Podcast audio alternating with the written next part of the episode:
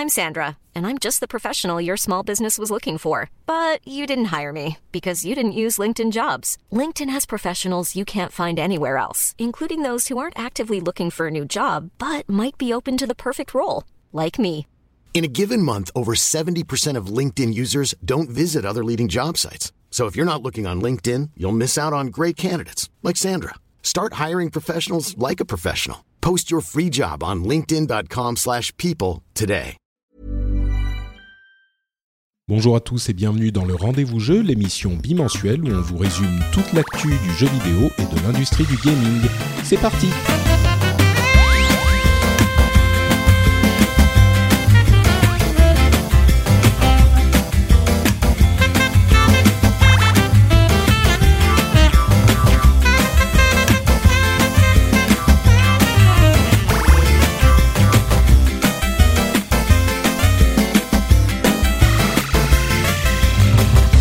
Bonjour à tous et bienvenue sur le Rendez-vous Jeu, l'émission bimensuelle où on vous parle de toute l'actualité du jeu vidéo, on suit absolument tout ce qui se passe dans le monde entier et on vous fait un résumé simple à ingurgiter et en plus euh, a priori distrayant, enfin en tout cas c'est ce qu'on essaye de faire, donc euh, vous êtes là au rendez-vous toutes les deux semaines, c'est le bonheur pour vous, c'est le bonheur pour nous, tout le monde est heureux et c'est fantastique.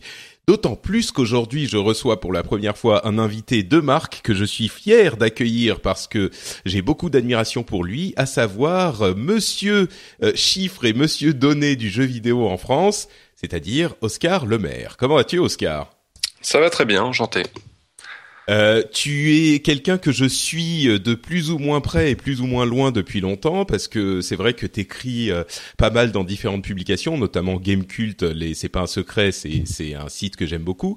Euh, et t'as ta petite euh, chronique mensuelle maintenant des des contes de Monsieur le Maire. Et, donc en fait toi, c'est vraiment ta spécialité, le, le chiffre, la donnée, euh, le le chiffre froid et objectif, c'est ça?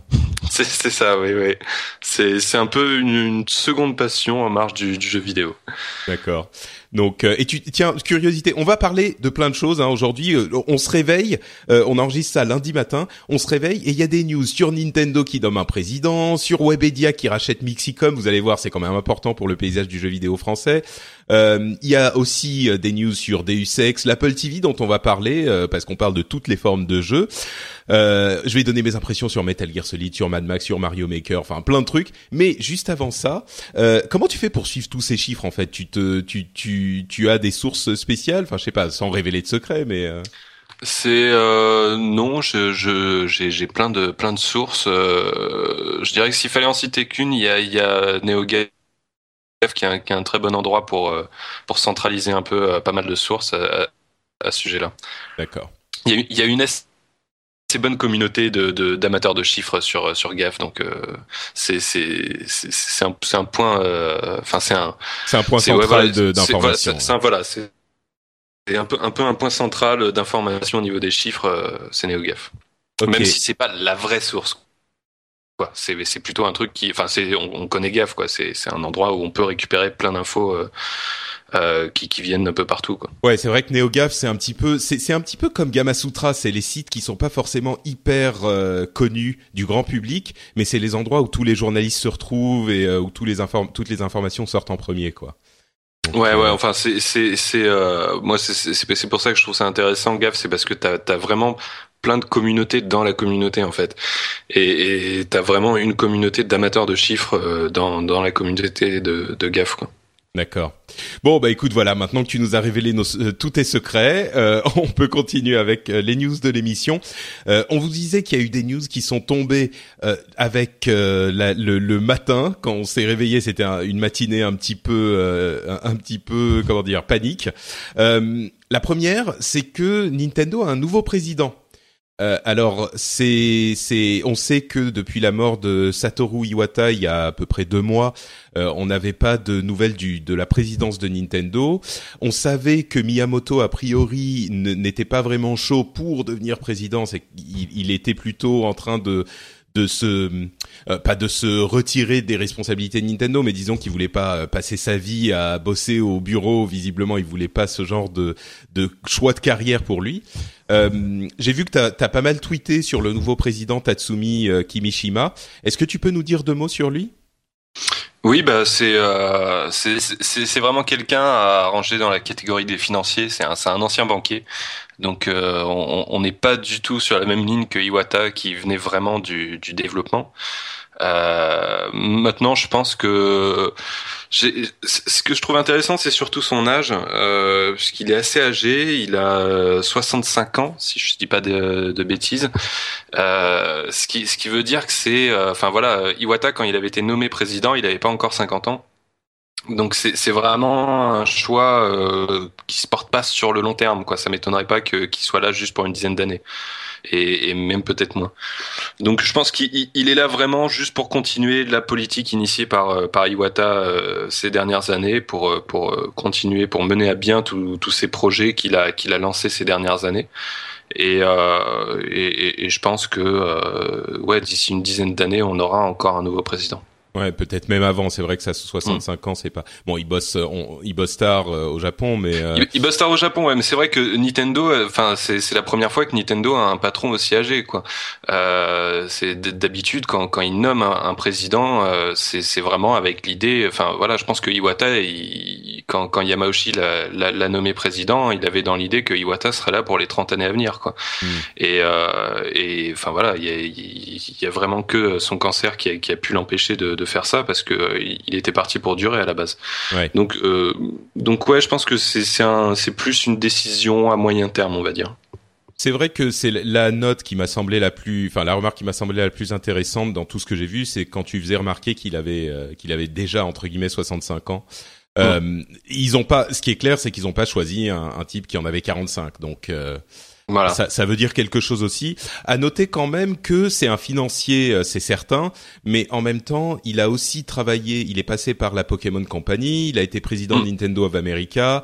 Euh, donc, il est euh, dans l'univers du jeu vidéo depuis longtemps. C'est pas non plus un type qui a été parachuté en sortant de nulle part. Enfin, il est dans l'univers du jeu vidéo. Il est dans la société et dans l'entourage de Nintendo depuis longtemps. Donc, c'est pas quelqu'un. C'est quelqu'un qui a une certaine légitimité au sein de la société. Pas non plus un parachuté. Euh. Ah oui, oui, clairement, c'était bah c'était euh, c'était le numéro 3 de, de dans l'organigramme de, de, Nintendo, enfin numéro 4 quand Iwata était encore là, c'est-à-dire que euh, il y avait Takeda et Miyamoto, donc ceux qui ont euh, assuré la présidence en intérim et juste derrière eux, il y avait euh, il y avait lui. Et donc, je, dirais qu'en fait, c'est un, un, choix euh, très très logique pour une société normale. C'est euh, c'est plus inattendu dans le cas de Nintendo parce que euh, moi, je, enfin, je pensais vraiment qu'ils allaient quand même rester sur la ligne de, de nommer quelqu'un qui venait plutôt du développement. Mais mais dans le cas d'une société normale, c'est c'est très logique, quoi. Ouais. Et puis, euh, il faut pas oublier qu'Yamauchi était pas un développeur non plus, le, le, président historique. donc, il n'y a pas de raison qu'il que ça veuille dire. J'imagine qu'il y a des gens qui vont se dire, oula, un financier, ça va être dangereux. D'une part, euh, c'est pas le premier qui n'était pas, enfin, euh, Iwata était le premier vraiment issu de cet univers qui était à la tête de Nintendo. Et puis, en plus, comme tu le rappelais euh, avec raison, il y a la ligne de d'Iwata qui a été euh, écrite visiblement sur un, sur, en tout cas sur le court terme et sur peut-être sur le moyen terme. Donc, il y va pas les yeux fermés non plus. Oui, voilà. Et puis c'est vraiment euh, quelqu'un qui, qui est monté dans la société. Euh, enfin, c'est Iwata qui c'est Iwata qui l'a nommé euh, président de Nintendo of America. Donc euh, on peut penser que c'est un fidèle d'Iwata dans le euh, dans l'idéologie.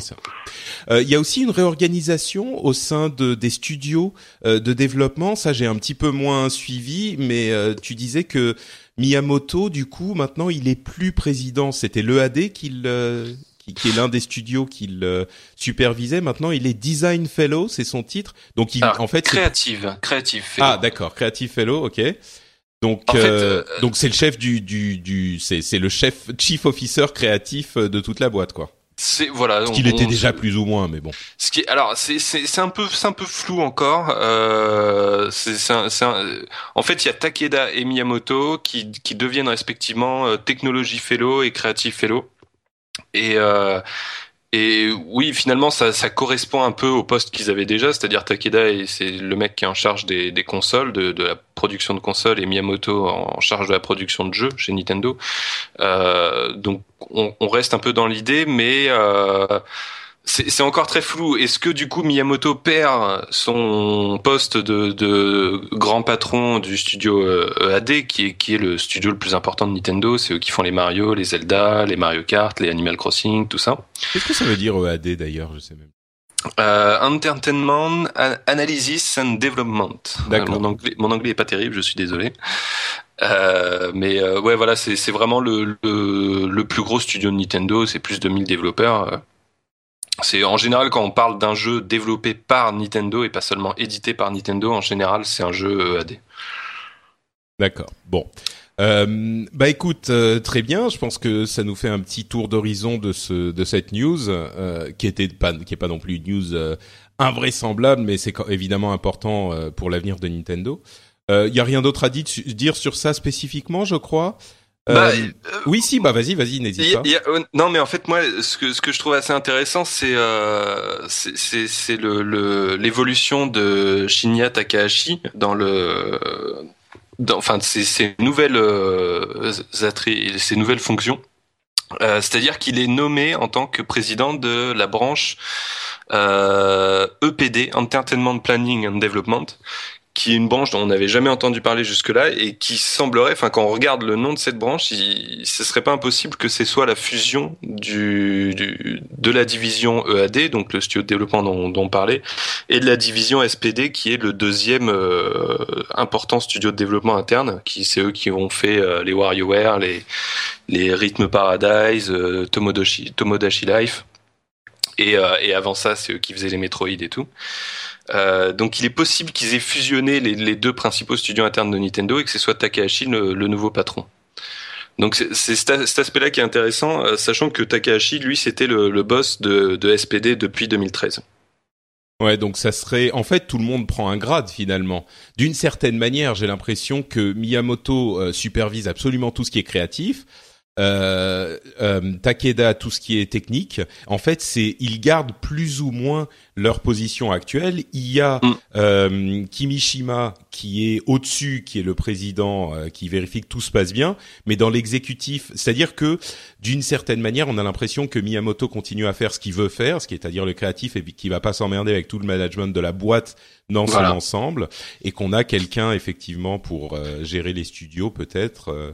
C'est-à-dire que il y a un truc qu'il faut bien comprendre avec Miyamoto et c'est pour ça que c'était assez peu crédible qu'il puisse devenir président, c'est que en tant que développeur, c'est c'est un peu le mec qui a le le le, job le, le, plus idéal dans toute l'industrie du jeu vidéo. Ouais, c'est sûr. Parce que c'est en, en, gros c'est c'est le c'est le, le boss des des jeux chez Nintendo, c'est lui qui dé, qui il est décisionnaire sur euh, alors il y a quand même quelqu'un au-dessus de lui évidemment, il y a le président, mais sur sur les jeux vidéo, c'est quand même lui le principal décisionnaire et c'est lui qui a le loisir de, de pouvoir, euh, s'il a envie, euh, s'impliquer plus dans tel ou tel autre jeu, mais vraiment comme il le souhaite. Donc, euh, enfin voilà, quand quand quand t'es développeur, c'est c'est c'est vraiment le, le, le boulot de rêve quoi. Mmh, Donc c'est pour ça qu'il y avait pas de raison qui qui je pense, enfin voilà, c'est pas quelqu'un qui pense à l'argent, qui pense à l'ambition. Je pense qu'il a juste envie de faire ce qu'il avait envie de faire et, et, pour ça son poste actuel est parfait quoi. Ouais, exactement. Euh, bon, on avait quand même une, euh, une petite conférence de la Pokémon Company, puisqu'on parle de Nintendo, avec une annonce d'un Pokémon Go qui arriverait sur Android et iOS en 2016 euh, et qui n'est pas un, des jeux qui compte pour les jeux que Nintendo développe en partenariat avec DNA sur mobile, mais par contre c'est un jeu qui est fait en partenariat avec des gens de Google, donc c'est un équivalent pour ceux qui connaissent du jeu Ingress en quelque sorte, mais pour Pokémon, c'est-à-dire qu'on va se balader dans la, la, la vie, dans la vraie ville, dans les partout où on va, et on va pouvoir trouver des Pokémon avec notre téléphone euh, dans le bah dans, dans les nos, environnements quoi. On se balade dans la rue et puis on arrive près de euh, je sais pas euh, euh, l'arc de triomphe à Paris par exemple et puis on voit il y a notre téléphone qui vibre et ça nous dit il y a un Pokémon pas loin, on pointe le truc et on le capture.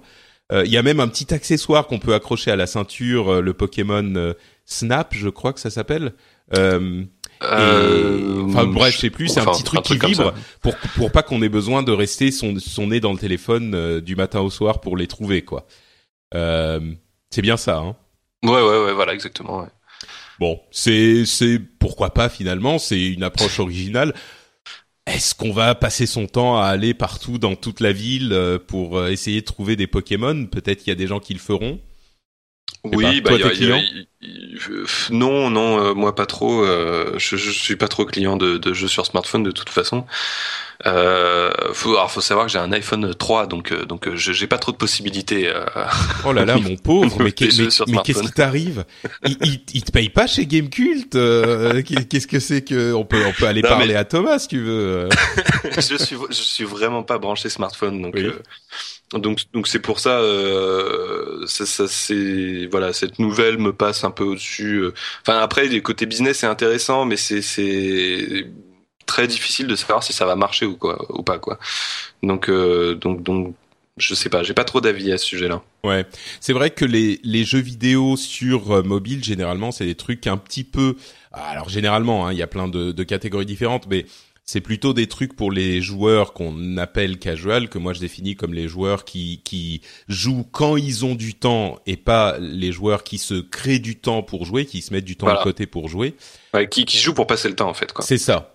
Mm. Et, et, du coup, ça, ça a l'air de s'adresser un petit peu plus à des joueurs qui, euh, mais en même temps, il y a plein de, de jeunes euh, qui sont. On, on, connaît le succès des jeux comme euh, Yokai Watch au Japon notamment. Il y a plein mm. de gens qui sont très jeunes et qui ont des téléphones euh, et qui peut-être eux passeraient, pourraient euh, passer leur temps à, et, aller chercher leurs Pokémon euh, ici et là avec leur. Euh, ouais ouais. de toute façon, je pense que ouais, ça, ça, ça s'adresse surtout aux enfants et euh, et en fait c'est surtout, je pense, au Japon que ça peut marcher parce que le, le pour moi, le, c'est un peu le truc important dans cette histoire, c'est que ça, tu risques quand même d'être facilement ridicule en utilisant cette application, quoi et, et, au Japon, je pense que ça pose aucun problème parce que euh, parce que enfin voilà, typiquement le Japon, c'est vraiment un pays où euh, le ridicule ne tue pas, c'est voilà exactement. mais euh, mais mais en Occident, je pense que ce sera un peu plus difficile. Alors après, peut-être que pour les enfants, ça posera pas de problème quand même, hein, mais mais je vois mal des adultes essayer d'attraper des Pokémon avec leur smartphone en, en plein dans le métro ou dans la rue, quoi. Peut-être, ouais. Euh, L'autre grosse news de ce matin, c'est le rachat de Mixicom par Webedia. Alors euh, c'est news un peu business, mais c'est quand même hyper important pour le paysage audiovisuel euh, jeu vidéo ludique français. Le page... Voilà. Euh, Webedia, c'est une société qui s'est mise à racheter énormément de propriétés du, du monde du jeu vidéo euh, en France, du, de propriétés web, hein, comme son nom l'indique. Euh, depuis deux ans, on va dire, ils ont racheté jeuxvideo.com, ils ont racheté, euh, enfin, ils ont recréé IGN France, ils ont racheté Millennium, enfin, ils ont tout un tas de boîtes. Et là, ils viennent de racheter Mixicom. Et Mixicom, vous n'avez peut-être jamais entendu parler du nom, mais c'est la boîte qui euh, représente et possède les plus grands euh, YouTubers de France, euh, pas tous, mais enfin principalement Norman, Cyprien et Squeezie, ce qui inclut aussi la chaîne euh, Cyprien Gaming. Donc euh, c'est une, énorme force, qu'on le veuille ou non, dans la communication du jeu vidéo.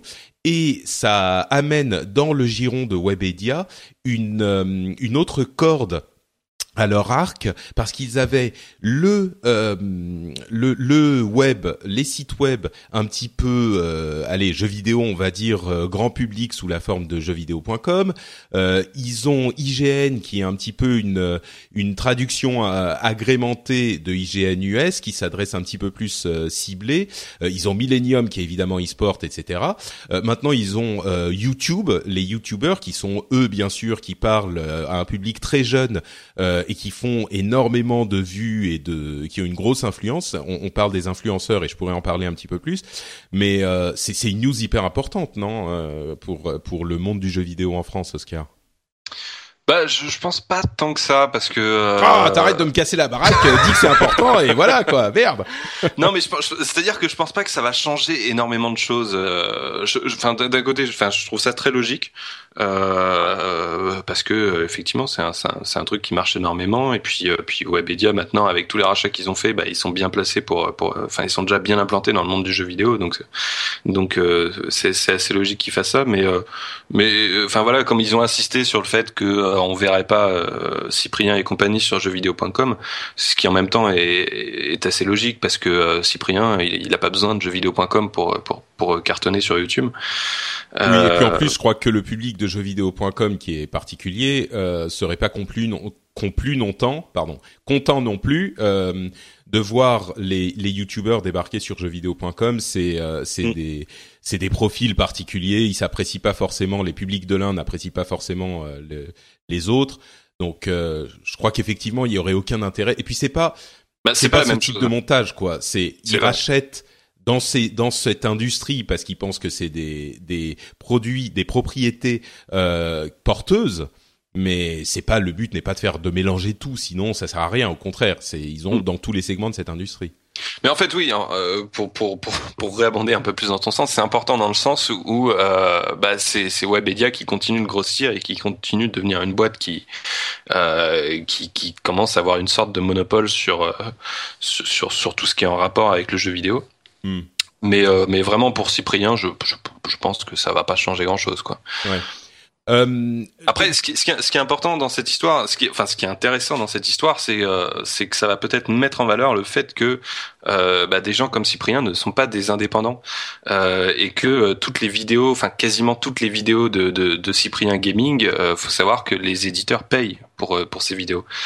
Et, et peut-être que ça va mettre un peu plus en lumière ça parce que je pense que l'écrasante la, majorité de, du public de Cyprien Gaming n'est pas au courant de ça. Bah c'est un énorme problème ça, euh, effectivement, et c'est un problème que j'évoque ici et là. Mais euh, entre parenthèses, pour euh, pour être complètement transparent, toi, tu m'as précisé que tu travaillais de temps en temps. T'es indépendant, mais tu travailles de temps en temps pour des propriétés Webedia aussi. moi, non.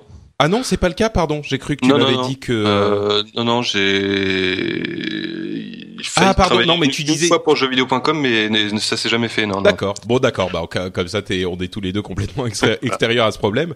Euh, mais moi en fait, euh, excuse-moi, hein, j'avais mal compris. Non, pas de euh, j'ai moi donc euh, pendant mon époque chez Blizzard quand je travaillais chez eux, j'ai vu vraiment la montée euh, en puissance de ce qu'on appelle désormais les influenceurs, euh, qui sont en gros les youtubeurs, hein, et qui sont effectivement qui donnent accès à un public énorme. Mais vous vous imaginez pas du poids qu'ont ces youtubeurs euh, dans le domaine du jeu vidéo, parce qu'ils ont des chiffres qu'ils peuvent mettre en avant et que les, les gens qui travaillent avec eux peuvent mettre sous le nez de leur boss. Là, je parle des, des sociétés de jeux vidéo en général, et tu peux dire voilà, moi j'ai payé tant pour euh, que tel YouTuber me fasse telle vidéo, ça nous a fait 500 000 vues, un million de vues, machin, c'est énorme et ça coûte beaucoup moins cher que de faire du marketing classique, c'est-à-dire de mettre des bannières de pub sur un site de jeu.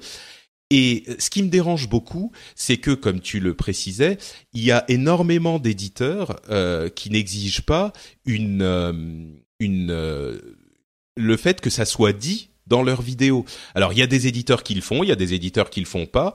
Euh, chez Blizzard, on avait travaillé avec certains d'entre eux et nous, d'une manière générale, enfin de mon expérience, euh, on était quand même hyper clean avec ça. Il y avait, euh, c'est tout con, hein, mais c'est présenté par Blizzard ou en partenariat avec machin. Généralement, ça se fait comme ça. mais très souvent, c'est pas le cas. Et pour moi, c'est, enfin il y a toute une question qui se pose. D'une part, est-ce que c'est éthique? D'autre part, même, est-ce que c'est légal? Euh, parce que normalement, quand tu es journaliste, il faut que tu dises quand tu es payé pour euh, parler d'un produit. Normalement, il faut même, enfin, dans un monde idéal, il faudrait même que tu dises quand tu as eu un produit gratuitement. Euh, et la plupart des sites aujourd'hui précisent le test a été réalisé sur un jeu fourni par le développeur. Voilà, c'est rien du tout, ça change pas le, la nature du truc, c'est comme ça que ça fonctionne, mais il faut le préciser. Et les YouTubers souvent euh, se considèrent eux non pas comme des journalistes, mais comme des entertainers et donc euh, estiment qu'il n'est pas nécessaire de faire la, la précision.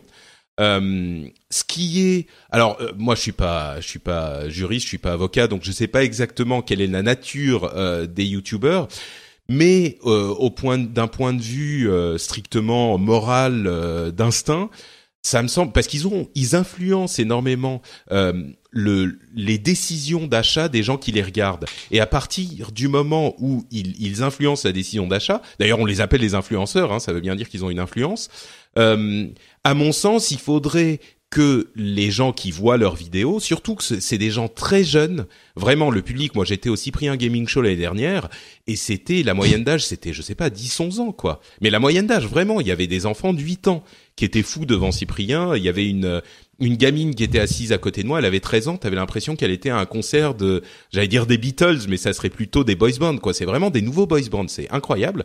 Euh, et, et donc, ils ont une influence. Et, et, à mon sens, pour pour ça, il faudrait que les choses soient dites un petit peu plus clairement.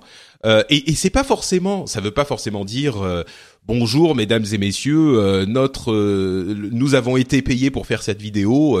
non, c'est juste en partenariat avec tel éditeur quand ils travaillent avec, je sais pas, Ubisoft, EA, etc. Euh, je crois pas qu'il le fasse à chaque fois, euh, et c'est un petit peu, c'est un petit peu dommage. Moi, ça, ça me, ça me trouve, je trouve ça un petit peu dommage, euh, voire même plus que dommage. D'autant plus que il est, il est de bon ton de, critiquer et de, cracher sur ces, sur ces jeunes gens.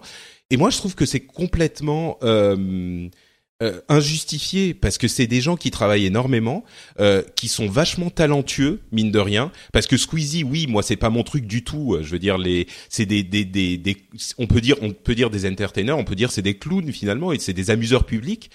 Euh, mais, mais Squeezie, il bosse comme un fou. Euh, Cyprien, il a euh, décidé de quitter la télévision à un moment où il n'était pas du tout sûr que YouTube fonctionne.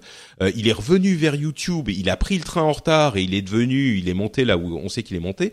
C'est des gens qui bossent vachement, qui bossent vachement bien, mais de ce point de vue-là, moi, ça me gêne un peu. Mixicom, c'est une boîte euh, de production qui, effectivement, enfin, tu le précisais, ils se font payer euh, pour produire une partie de leurs vidéos. Je sais pas si c'est toutes les vidéos, mais en tout cas, il y en a une bonne partie et on le sait pas. Donc euh, moi, je trouve ça dommage. C'est c'est enfin c'est dommage quoi. Voilà, je, finis mon laïus. Euh... je, je, je, je, je, te rejoins, je te rejoins pas mal. J'ai eu une discussion par rapport à tout ça il y a pas longtemps et euh, et moi, je trouve qu'il y, a quand même un, intérêt à leurs vidéos dans le sens où euh, si, tu les prends comme des pubs, euh, c'est quand même des pubs plus intéressantes que, les pubs qu'on peut avoir à la télé. Si tu regarde pour le, le, grand public parce que c'est quand même voilà c'est des gens qui comme tu disais quoi qui touchent un public très important et qui touchent le grand public. Et, euh, et finalement je trouve ça assez simple dans le sens où ça permet au grand public d'avoir euh, ce qui s'apparente à une pub mais beaucoup plus abouti qu'une pub télé où il va avoir une vraie idée de du, du jeu à quoi ressemble le jeu. Euh, maintenant le problème effectivement c'est que ces gens-là ne, ne sont pas conscients que ce sont des pubs. Mmh. ouais c'est sûr. On a il y avait dans l'histoire quoi il y, a une vidéo, je suis allé regarder, j'y vais pas souvent, mais euh, je suis allé regarder sur la chaîne de Cyprien Gaming. Là, il y a une vidéo sur euh, Mario Maker, dont on va parler dans, dans quelques instants, euh, où il a Miyamoto qui essaye un niveau qu'ils ont fait eux-mêmes. Mmh. Enfin, c'est vraiment là pour le coup, c'est marrant, c'est intéressant. Pardon, c'est effectivement si tu sais exactement la nature du truc, mais je pense aussi qu'il y a un, il y a peut-être, ça s'adresse à un public qui accepterait moins ce genre de choses. Moi, je, moi, j'ai confiance en l'humanité. Je me dis, mm. il suffit de dire en partenariat avec truc. Bon, là, sur Nintendo, c'est évident, il y a Miyamoto qui est là, donc à la limite, euh, c'est clair. Mais euh, il y avait ouais, non, mais c'est ça. C'est-à-dire que comme tu dis, c'est beaucoup des enfants, et, et je pense que euh, que tout le succès de, de, de ces youtubeurs-là dépend vachement du, du fait que euh, bah, ces enfants pensent qu'il y a une certaine proximité avec eux, euh, pensent que voilà, ce sont des gens qui font juste ça euh, dans, dans leur appart et et, et, que c'est pour ça qu'ils les aiment aussi, et, et c'est pour ça qu'ils veulent pas leur dire que bah non, en fait, on travaille pour les éditeurs, quoi. Ouais, moi je crois que c'est c'est une fausse idée. Je crois que s'il le disait, c'est genre tu tires le, le sparadrap, ça fait mal un coup, et puis après voilà, les gens vont pas arrêter d'aller regarder Cyprien. Enfin, je veux dire, c'est pas des hardcore gamers euh, qui regardent, euh, je sais pas, euh, Ken Bogard et Mister V quoi. C'est c'est pas des types qui vont dire ah tu nous as trahis. je pensais que t'étais authentique, en fait t'es un vendu. Tu vois, c'est euh, bah, c'est des. Je suis pas sûr. Je suis pas sûr. Je, euh, ouais, c'est-à-dire que je pense que la problématique est totalement différente que euh, que, que les, les accusations de corruption qu'il peut y avoir dans la presse, par exemple. Mais euh, mais c'est plus voilà c'est plus une question de proximité quoi c'est c'est juste que le public va se rendre compte qu'en fait bah il est pas si proche d'eux quoi hmm. peut-être mais ouais Peut-être, peut-être. Effectivement, c'est un grand débat. Euh, moi, je crois que, à vrai dire, la, la, grande question, encore plus que tout ça, c'est la question de la légalité de ces pratiques. Et je pense qu'à un moment, euh, il va y avoir la DGCCRF qui va s'y intéresser. euh, et ça va faire ça on va on va en parler dans la presse généraliste et ça va être euh, en plus la presse généraliste qui aime bien détester les youtubeurs qui leur prennent leurs spectateurs et leurs lecteurs euh, donc ça va être euh, les youtubeurs fraudeurs enfin je vous garantis que ça va arriver à un moment et bon on verra mais enfin, moi, je pense qu'à un moment, la question va se poser. Je crois que ça commence. Hein. Je, je, je, crois que c'est au Royaume-Uni il y a pas longtemps où il commence à, à, parce que le, le, le problème étant que légalement, euh, si si si quelque chose est une publicité, ça, ça doit être clair pour le pour le spectateur que que c'est une publicité. Et si c'est payé par l'éditeur, techniquement, c'est une publicité, donc ça doit être clair à ce niveau-là. Ouais, il y a, y a toute une question de est-ce que ça l'éditeur ou le producteur du produit influence l'éditorial ou pas euh, Est-ce qu'il est libre de dire ce qu'il veut, mais en même temps s'il euh, s'il est payé forcément il va pas dire que c'est de la merde. Enfin, Ouais, voilà. Non, je, je, je, je, pense que les éditeurs sont assez cool là-dessus, mais je pense que les, les... enfin forcément, le... Cyprien, il est, il est payé par l'éditeur, il va forcément dire du bien. Enfin, il n'y a pas une vidéo de Cyprien Gaming où il dit du mal d'un jeu. Enfin, j'ai pas regardé toutes les vidéos, mais j'imagine qu'il y en a pas une où il dit du mal d'un jeu, quoi. Non, il y a toujours la défense de se dire, bah si c'est pas bien, j'en parle pas. Tu vois, si c'est pas un jeu que j'aime bien, j'en parle pas. Mais en même temps, euh, moi j'ai vu des jeux, euh, enfin certaines vidéos où il parlait d'un free-to-play d'un certain éditeur euh, qui était vraiment franchement un peu pourri. Et comme par hasard, sur la vidéo suivante, il parlait du gros jeu. du gros jeu de l'éditeur qui sortait au même moment. Tu sens le deal où mmh. l'éditeur lui dit bon écoute, on te fait, on te paye bien pour telle vidéo, mais du même coup, tu nous fais une autre vidéo sur tel free to play un peu pourri, comme ça t'en parles quoi. Mm. Donc euh, voilà, c'est pour ça que, bref, vous aurez compris le message. Euh, je pense qu'il est important qu'on sache de quoi il s'agit. Euh, petite news en, en, passant comme ça, plus un petit peu lié au, au monde du jeu vidéo, c'est que Micromania va lancer une nouvelle chaîne de magasins. Euh, je me souviens plus du nom de la chaîne, euh, Zing, voilà, qui est une chaîne qui va vendre des produits de pop culture, de jeux vidéo et tout ça. On pense un petit peu à Hot Topic aux États-Unis pour, pour ceux qui connaissent. C'est intéressant parce que Micromania, euh, entre parenthèses, filière de GameStop dans le reste du monde. Euh, est en train d'essayer de chercher d'autres euh, relais de croissance parce qu'on sait que le jeu vidéo se vend de moins en moins et je trouve que c'est pas bête du tout de leur part euh, d'essayer de s'immerger comme ça et de s'immiscer dans la culture geek un petit peu plus large que le jeu vidéo. Moi, je me vois tout à fait aller aller dans une boutique euh, de de, de merchandising de culture geek et acheter un t-shirt, je sais pas, un t-shirt Firefly ou un t-shirt euh, Deus Ex ou je parle, je pense à Deus Ex parce qu'on va en parler tout de suite. Ce genre de truc ou euh, des, des mugs euh, Marvel ou je sais pas ce genre de truc. Donc euh, je trouve ça pas bête de leur part quoi. C'est juste ça moi ça me fait penser à ouais Game GameStop avait racheté il y a pas longtemps ThinkGeek et qui, qui est visiblement une, une chaîne similaire aux États-Unis donc je pense que c'est vraiment hyper important ThinkGeek c'est un, site web en fait. Ouais, ouais, exactement un site web, mais du coup ils, ils vont vendre aussi dans, dans leur magasin. Enfin bref, je pense que c'est ils sont vraiment dans une dans une stratégie euh, de, de diversifier leur, acti leur activité tout en restant dans dans un enfin s'adressant à la même clientèle quoi. Ouais, ouais. Euh, non, tout à fait. Et, et, d'ailleurs, c'est logique. Il y a fort à parier qu'on retrouve des, des produits ThinkGeek dans les boutiques Zing euh, de Micromania. Euh, mmh, étant euh, vraiment une, euh, un des lieux où, enfin un des sites où les gens vont euh, pour trouver des produits geeks cool. Donc ouais, c'est, c'est franchement c'est c'est une bonne une bonne nouvelle quoi pour pour les geeks en France. Euh, bref, on parlait de pratiques un petit peu douteuses. Il y a une campagne de précommande sur Deus Ex Mankind Divided qui a fait le. Vous appréciez l'accent francophone hein, quand je dis Deus Ex Mankind Divided. Euh, non, je vais dire à, l'américaine. Deus Ex, Mankind Divided. C'est mieux. Euh, donc, une, euh, campagne de précommande qui a fait un petit peu lever quelques sourcils. Il sort le 23 février et la précommande, en fait, la campagne de précommande est une campagne où on, euh, on, on, atteint, en fonction du nombre de personnes qui ont précommandé, différents euh, niveaux de bonus. Euh, alors, il y a le premier niveau où on peut choisir, tous ceux qui ont précommandé peuvent choisir, choisir des bonus en jeu, genre des augmentations pour le, le, personnage. Niveau 2, il y a un artbook numérique ou un, un, un extrait de, de bande-son.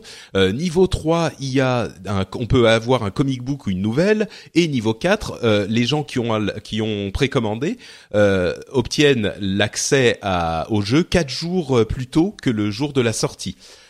et c'est un petit peu une sorte de mélange d'influence et de euh, une sorte de Kickstarter parce que du coup euh, ils se disent il y a plein de gens qui vont vouloir précommander ensemble et donc ça va donner des bonus. Enfin, c'est une pratique hyper bizarre. Euh, c'est déjà, on sait à quel point euh, dans, dans, toute l'industrie du jeu vidéo aujourd'hui, la plupart des conseils, c'est quand même euh, précommandez pas, euh, attendez de voir les reviews parce qu'on sait jamais ce qui va se passer. Et en plus, la précommande n'a aujourd'hui aucun sens parce que les stocks sont largement adaptés au nombre de, de joueurs. Vous pourrez de toute façon le trouver le premier jour. Il y a aucun souci là-dessus. et du coup, c'est un peu euh, le truc qui me paraît le plus discutable dans cette histoire, c'est qu'en fait, c'est pas un, des bonus qui vont être attribués si on atteint le truc, c'est qu'il est absolument garanti que euh, on va atteindre le niveau 4 de cette euh, précommande, de, ce niveau, de, de, ce truc, parce que vous pouvez évidemment imaginer que personne chez ah éditeur de Deus Ex. Square Enix. Square merci.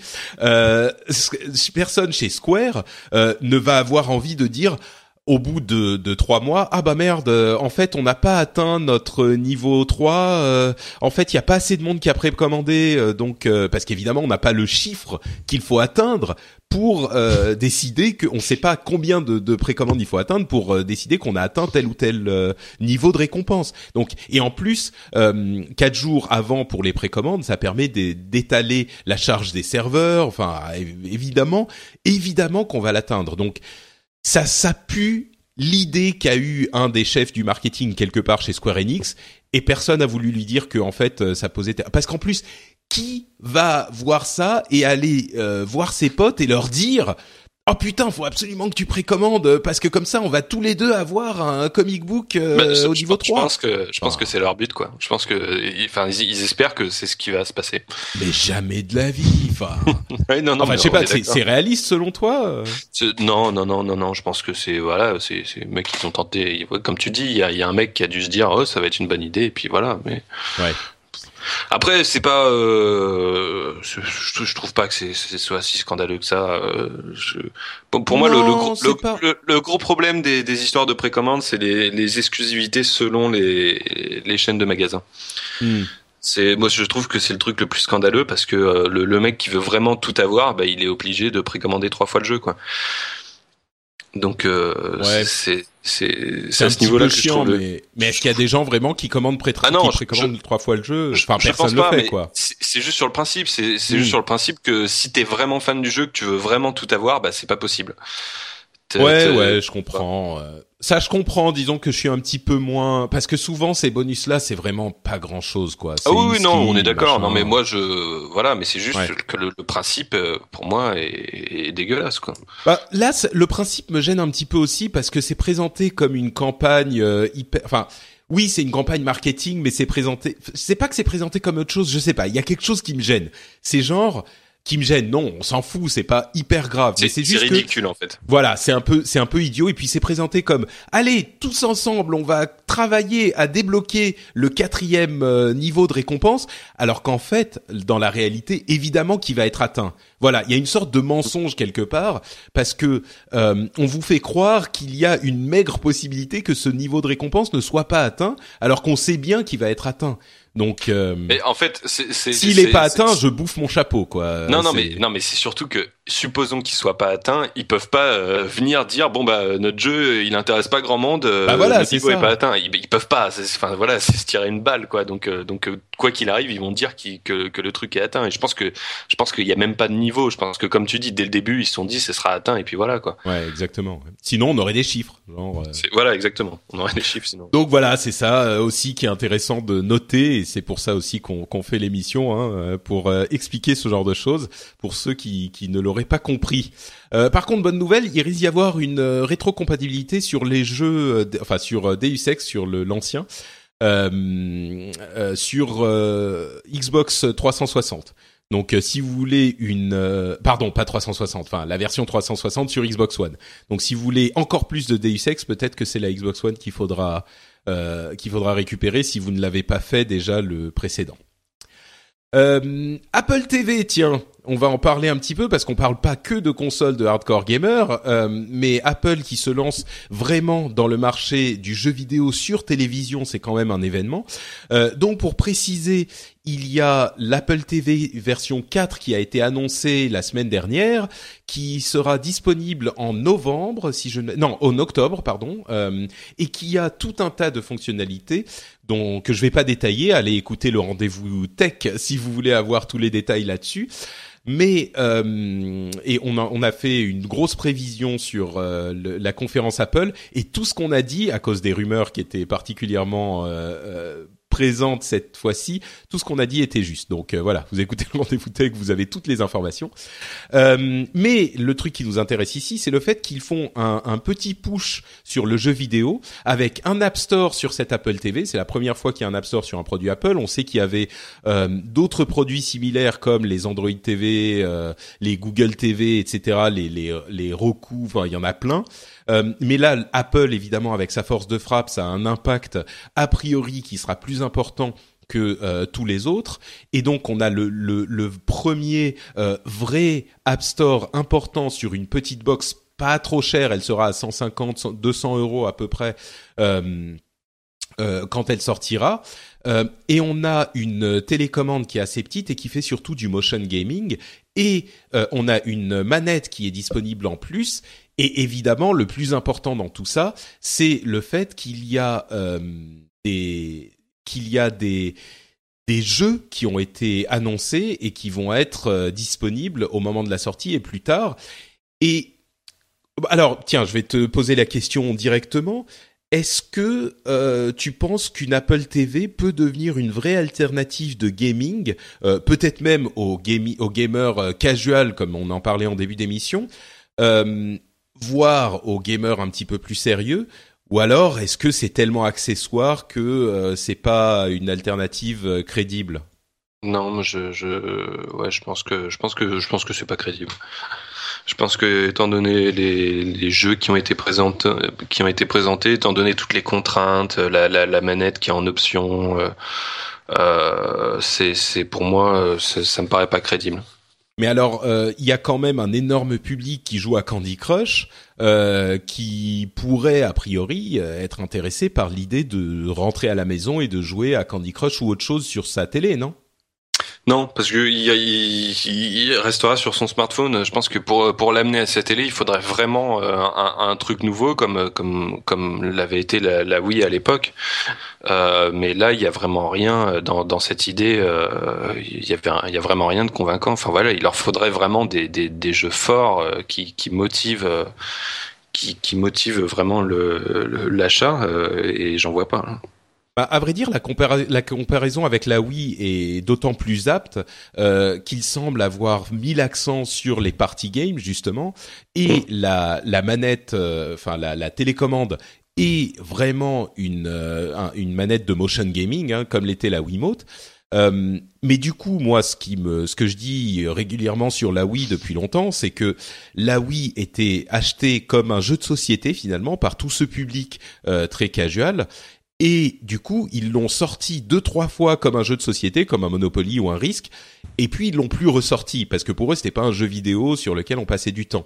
Donc euh, j'aurais tendance à penser comme toi que euh, c'est peut-être un pari compliqué, mais en même temps, euh, ce qui me laisse penser que c'est peut-être un petit peu plus, euh, comment dire, un petit peu plus présent dans le monde de ces gens-là, euh, c'est que Enfin, a priori, je me dis, ces gens-là jouent quand ils ont du temps à perdre. Donc, ils jouent dans les transports et euh, voilà, et, et, ou alors quand ils font la queue, euh, je sais pas, dans de la boulangerie. Mais quand ils rentrent à la maison, ils, ils ont autre chose à faire. Ils vont regarder la télé. Euh, voilà. Ils ont donc c'est pas pour à, à eux que ça s'adresse. Mais en même temps, c'est une Wii qui est toujours là parce que c'est une Wii qu'ils n'ont pas achetée que pour le jeu vidéo. C'est une Wii qu'ils ont achetée pour la télévision. Donc elle est là. Il y a l'App Store qui est présent à chaque fois qu'ils allument leur machin. Et peut-être que ils ont un, il peut y avoir un jeu justement un petit party game. Ils ont présenté des trucs assez marrants, genre Beat Sports, qui est un jeu euh, de sport rythmique euh, auquel on joue, genre on, on on euh, euh, joue au baseball en rythme euh, avec la musique qui passe, qui est franchement assez marrant. Moi, c'est un truc, ça m'a surpris. Je me suis surpris à vouloir l'essayer. Et quand on voit le nombre de jeux et la nature des jeux qui ont été présentés, je me demande si ça n'a pas, s'il n'y a pas un public un peu intermédiaire, qui est un petit peu plus joueur que les gens qui ne jouent qu'à Candy Crush, euh, et qui est peut-être un petit peu euh, dans le domaine des joueurs un petit peu plus sérieux, qui vont pas être aussi intéressés par ces jeux-là. Je, je, je liste hein, les jeux qu'on connaît aujourd'hui. Euh, Skylanders, donc Supercharger, là on pense aux enfants. Euh, ça peut intéresser les enfants de, de parents qui n'ont pas forcément envie d'acheter une console complète. Euh, Guitar Hero Live, qui est une version euh, vraiment complète de Guitar Hero, Geometry Wars, Cross Hero dans multi qui avait l'air super marrant, euh, Galaxy on Fire, Beat Sports dont je viens de parler, euh, Transistor, il y a un autre jeu genre Shadowmatic, etc. Je me demande s'il n'y a pas un public intermédiaire. Je suis pas convaincu. Il y a même Disney Infinity qui va être disponible. Euh... I'm Sandra, and I'm just the professional your small business was looking for. But you didn't hire me because you didn't use LinkedIn Jobs. LinkedIn has professionals you can't find anywhere else, including those who aren't actively looking for a new job but might be open to the perfect role, like me. In a given month, over 70% of LinkedIn users don't visit other leading job sites. So if you're not looking on LinkedIn, you'll miss out on great candidates like Sandra. Start hiring professionals like a professional. Post your free job on linkedin.com/people today. Euh, je me demande s'il n'y a pas un public intermédiaire justement parce que contrairement à la Wii, elle est toujours branchée cette bestiole. Et, on passe devant les jeux en permanence parce qu'on est sur l'interface de la de la télé euh, de l'Apple TV. Non, toujours pas convaincu. Non, pas... non, je pense pas. je, je, non, je te dis, je, je, je pense que le problème, bah, c'est que euh, déjà la plupart de ces gens-là, euh, la plupart des gens qui vont acheter l'Apple TV n'achèteront pas la manette. Et non, mais même euh, avec la, la, télécommande, ça marche. Ouais, Parce mais que tous les jeux doivent marcher avec les deux. Mais... Ouais, mais le problème de la télécommande, c'est que, euh, en fait, pour, pour, pour, pour résumer de manière très simpliste, la Wii, elle est démodée depuis 2010, quoi. Et, et je pense que dans la tête du grand public, le, le concept de la Wiimote, c'est un, c'est un truc démodé déjà. Donc, je, enfin voilà, je, je, je pense pas que, je pense que voilà, tous ces gens-là ont déjà essayé Wii Sport et pour eux, tout ça, c'est déjà du passé. Et, ouais, je. Ouais. C'est pas le, c'est pas le bon truc d'essayer de les remotiver avec ça, quoi. D'accord. Bah écoute, oui, on, on, verra. Il y a vraiment un gros point d'interrogation pour moi là-dessus. Toi, t'as l'air plus convaincu que ça marchera puis, pas. J'ajoute euh, un, un, point intéressant, c'est par exemple Skylander. Euh, c'est si, si uh, Skylanders et Disney Infinity uh, vont là-dessus, uh, je pense que c'est clairement parce que ils espèrent, parce que leur gros problème c'est que bah, ils visent surtout les enfants et que pour eux leur, la, la, machine phare auparavant c'était la Wii, sauf que maintenant bah, la Wii elle est un peu vieille et la Wii U euh, elle marche pas. Donc et la PS4 et la Xbox One c'est pas des consoles, enfin c'est des consoles qui sont pour l'instant trop chères pour euh, pour avoir un gros public au niveau des enfants. Donc ils ont un gros problème de, de support euh, adapté pour leur public. Et je pense que c'est pour ça qu'ils vont là-dessus en espérant que, en se disant peut-être que ça peut marcher auprès des enfants. Mais euh, mais euh, dans le cas de Skylanders, ils avaient déjà essayé l'année dernière de sortir une version euh, sur iPad de euh, je sais plus comment il s'appelle, enfin l'épisode de l'année dernière de Skylanders, et, et ça a pas marché du tout. Ça a été un bid monumental, quoi. Euh, ils, ils, ont tenté le coup, ils ont ils ont sorti un jeu en version physique pour iPad avec un code de téléchargement, mais au même prix que les, les versions console, c'est-à-dire à 70 euros, avec les figurines, avec même un, un, une, une, petite manette, un portail pour euh, pour poser les figurines, enfin la totale. Et ça s'est planté. Ouais. Et ça s'est totalement planté, quoi. Et ouais. alors que leur démarche c'était un peu logique de se dire, bah euh, voilà, on vise les enfants. Finalement, les enfants ils jouent plus console, ils jouent sur tablette, et ben on va sortir le jeu sur tablette. Sauf que euh, l'idée c'est que sortir un jeu à 70 euros sur tablette, ça marche pas quoi. Évidemment. Et Enfin voilà, et, et, je pense que là-dessus, ce sera la même chose. À la limite, ouais, des, des, des, des petits jeux, des free-to-play, mais euh, mais euh, ça remplacera pas, ça, ça peut pas remplacer les consoles, quoi. C'est impossible. Mais je crois qu'il n'est pas question de remplacer les consoles justement. Moi, ce dont je parlais, c'était d'un public intermédiaire et, ouais, ouais, ouais, et peut-être même, euh, moi, je me demande s'il n'y a pas un marché intermédiaire qui est pas celui des euh, des jeux gratuits ou des jeux à 99 centimes qui ruinent les développeurs, mais qui est justement des jeux à 5, 7, 10 euros euh, qui se justifient bah, parce que même si c'est ça n'a aucun sens logique, et eh ben euh, émotionnellement sur ta télé tu veux peut-être bien dépenser 5 jeux 5 euros pour un jeu alors que sur son téléphone ça te fait pleurer les yeux. Euh, mm. et évidemment les yeux, je sais pas ce qui pourrait pleurer d'autres. Ça te fait pleurer du sang, c'est ce que je voulais dire. Euh, donc euh, euh peut-être que les développeurs. Ouais, je sais ce que tu veux dire. Ouais. ouais. Un peu comme un peu comme Steam en fait, mais pour le grand public quoi. Voilà, voilà, ouais. Ouais, euh, peut-être. J'y crois pas trop, mais oui, ça peut, ça, ça peut, être, ça peut être la voie intéressante. Mais alors, euh, ah, déjà... Non, non, c'est bon, ça me suffit. Je t'ai fait passer de aucune chance à oui, bon, peut-être. Euh, moi, je suis convaincu, je suis content. À, ce niveau-là, la, question du coup plus générale, mais euh, toi qui, qui, qui est plus parce que du coup, moi, je suis pas très calé là-dedans. Toi, toi qui l'es plus, euh, tu l'Apple TV, ça marche bien, les précédentes Apple TV bah, c'est pas vraiment comparable parce que les précédentes Apple TV n'avaient pas de d'App Store, donc il y avait pas d'écosystème de développeurs, il y avait pas d'applications tierces ou très très peu. Il y en avait une poignée qui était approuvée par Apple euh, et développée en partenariat. Là, ils ouvrent complètement le le, le marché à n'importe quel développeur de la même manière que c'est le cas sur euh, l'iPhone ou l'iPad ou donc c'est pour ça que je suis pas convaincu que ça va marcher, mais je me pose la question quoi. Ce que je veux dire, c'est au-delà du jeu vidéo, juste l'Apple TV en elle-même. Euh, en fait, moi, j'ai du mal à penser que ça peut être un vrai parce que parce que pour que ça crée ce public intermédiaire, il faudrait que que cette Apple TV euh, ait un vrai succès comparable euh, à l'iPhone, quoi. Ouais, je alors je vais un peu loin en parlant de l'iPhone, mais quand même.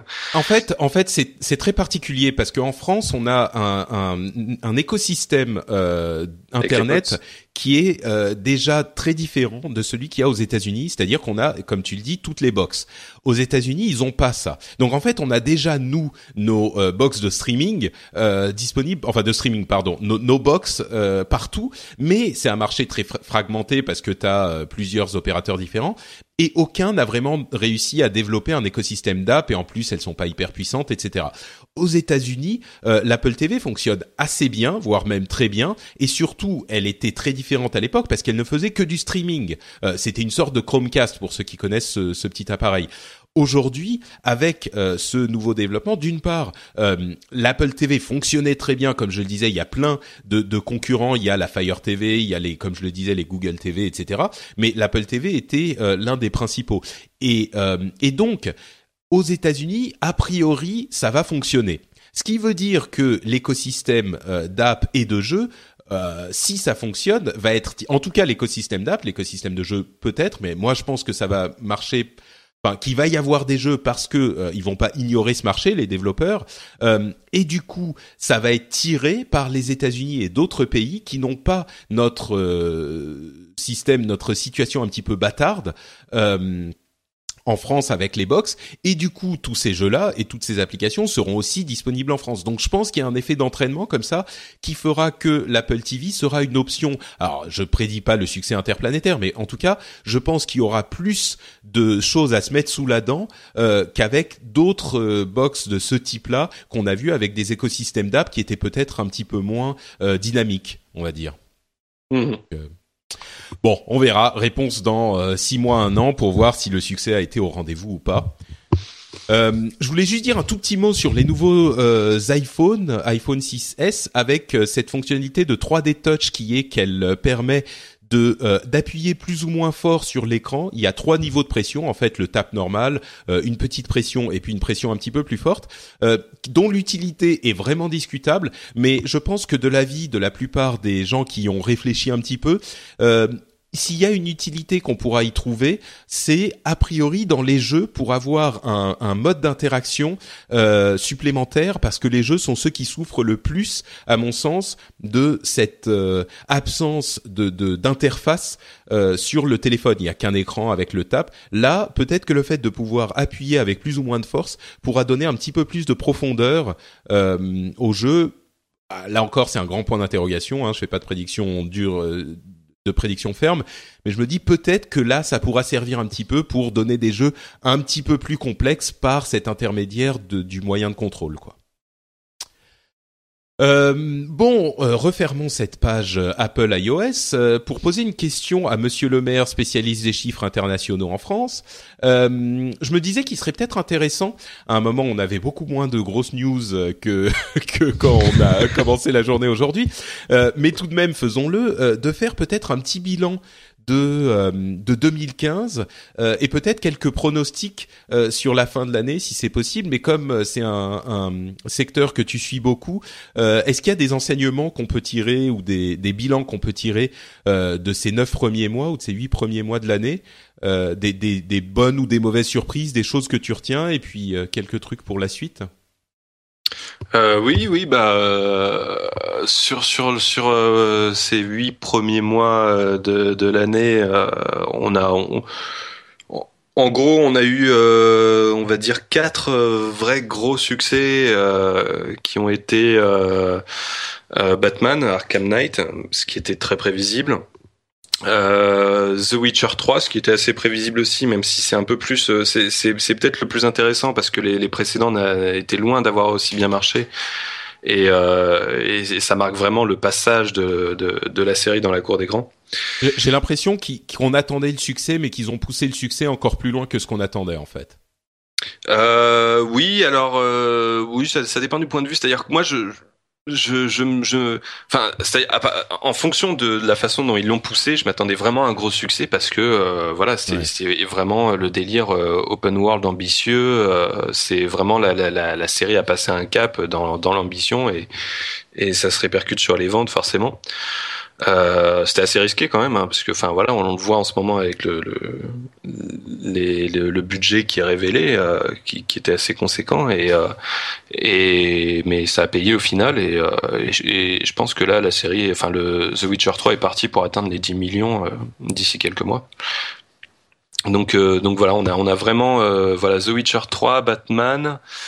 Euh, qu'est-ce que j'oublie? Il y a Splatoon qui est, qui est, qui est pas aussi important, mais qui est, euh, qui est c'est un peu lui, c'est un peu la vraie surprise de cette année, euh, qui marche surtout au Japon, qui, qui réalise des ventes impressionnantes au Japon. Ils ont euh, réussi à mettre le Japon au, au, FPS, enfin au TPS, ce qui était, ce qui était. Ouais, voilà, ouais.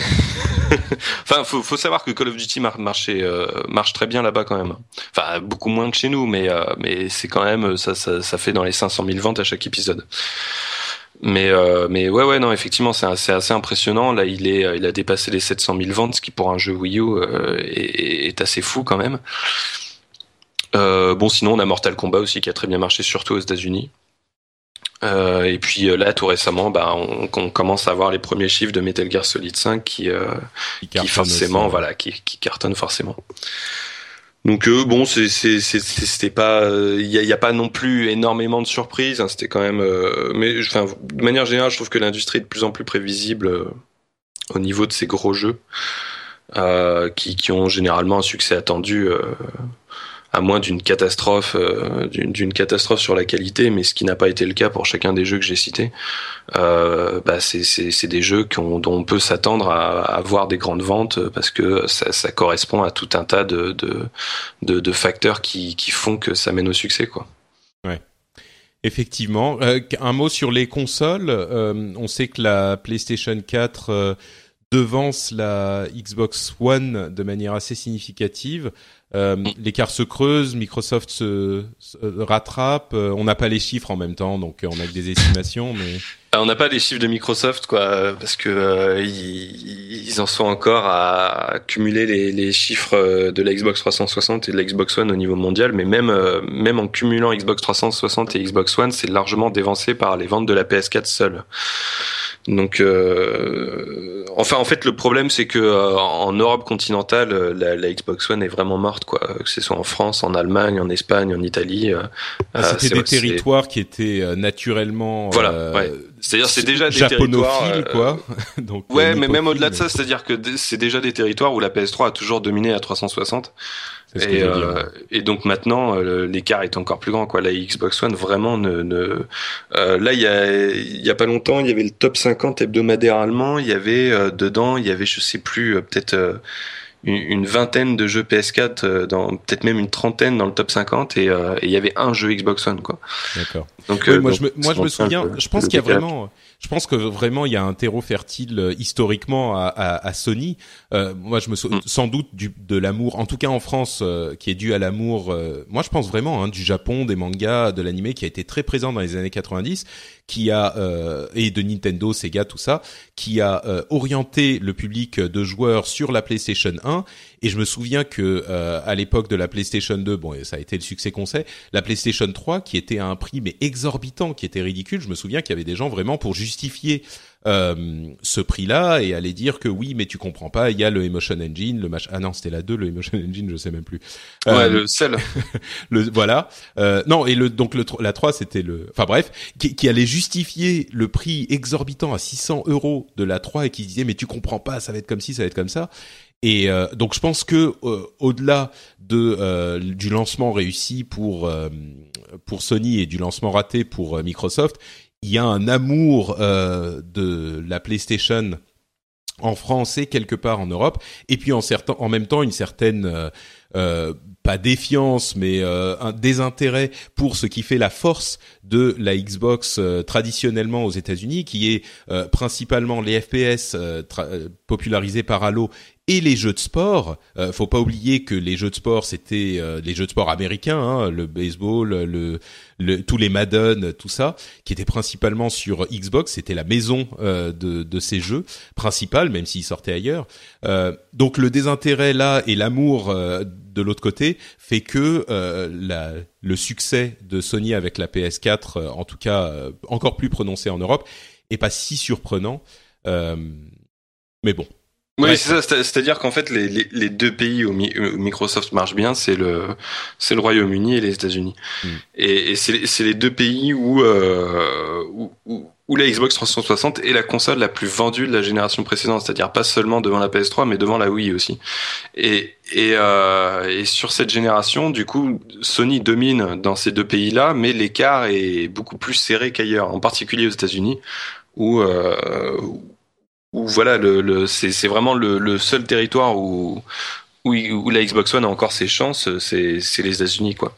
Et c'est marrant parce que ça explique un petit peu aussi cette défiance qu'on a qu'on a vu, ou en tout cas cet excès de de fierté euh, et de confiance qu'on a vu à l'annonce de la Xbox One, euh, on le comprend un petit peu mieux quand on sait à quel point la Xbox 360 était dominante dans euh, dans leur territoire, hein, chez eux à la maison.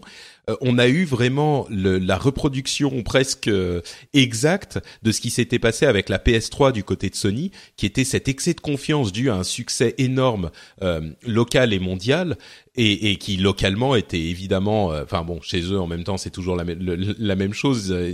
Microsoft n'existe pas, mais on, avait cet excès de confiance qui, pour la Xbox 360, se comprend encore mieux quand on voit à quel point elle, était la génération précédente aux États-Unis. Chez eux, c'était mm. incontournable. Quoi. Bref, euh, des pronostics pour pour la fin d'année? Euh, bah euh, alors à part tous les tous les tous les trucs euh, habituels, les, toutes les, les, les, séries euh, classiques, enfin Call of Duty, Assassin's Creed, même si c'est c'est quand, quand, même assez intéressant de ce sera quand même assez intéressant de voir si ça décline comme comme enfin ça décline déjà les, les sur les précédents épisodes, donc voir si ça se confirme. Ouais, ça fait ça fait euh, un ou deux ans qu'Activision n'annonce plus les, les chiffres de vente de Call of Duty. Hein. Je sais pas si vous avez remarqué, mais euh, c'est euh, leurs annonces. quand, quand, en fait, quand vous entendez des chiffres un petit peu bizarres que vous avez jamais entendus avant, ça veut dire qu'ils veulent pas vous donner les chiffres de vente. je crois que les derniers c'était genre ah ouais, la série Call of Duty dans son ensemble a atteint X milliards de chiffres d'affaires. Ah non, c'était pire pour le lancement de, de du dernier, euh, le, communiqué de presse habituel qui, qui parle du, du chiffre d'affaires du jeu normalement sur les 24 premières heures. Euh, et ben à la place, le communiqué de presse parlait du, du, du fait que c'était le lancement record pour un jeu sur Twitch. donc, euh, donc, ça, voilà, ça, ça, ça, montre bien que, que ouais, que, que ça va pas dans donner les directions. Ouais, voilà. Et, et, surtout que je pense que ça va s'aggraver là parce que euh, malgré tout, Advanced Warfare avait euh, avait eu des, des, plutôt des bonnes critiques pour un Call of Duty. Il y avait un côté, euh, euh bah, c'est mieux que les, les, les précédents épisodes.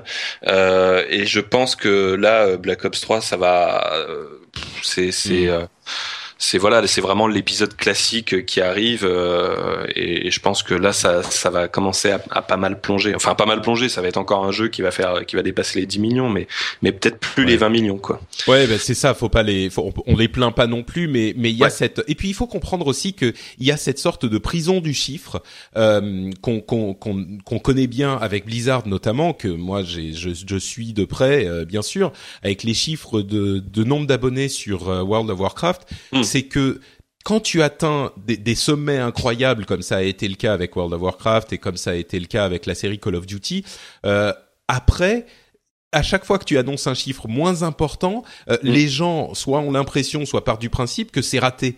Alors que tu vends toujours des millions et des millions et que tu amasses euh, des sommes invraisemblables, il y a cette sorte de de, de, de préconception qui fait que les gens vont se dire ah ouais bah ouais, c'est c'est plus alors qu'en fait c'est toujours des succès fous quoi donc non euh, mais c'est surtout que là je, ils sont à je sais plus 6 millions d'abonnés je crois un truc comme ça le, au, dernier compte. oui sur World of Warcraft c'était 5 sur World of Warcraft. je crois.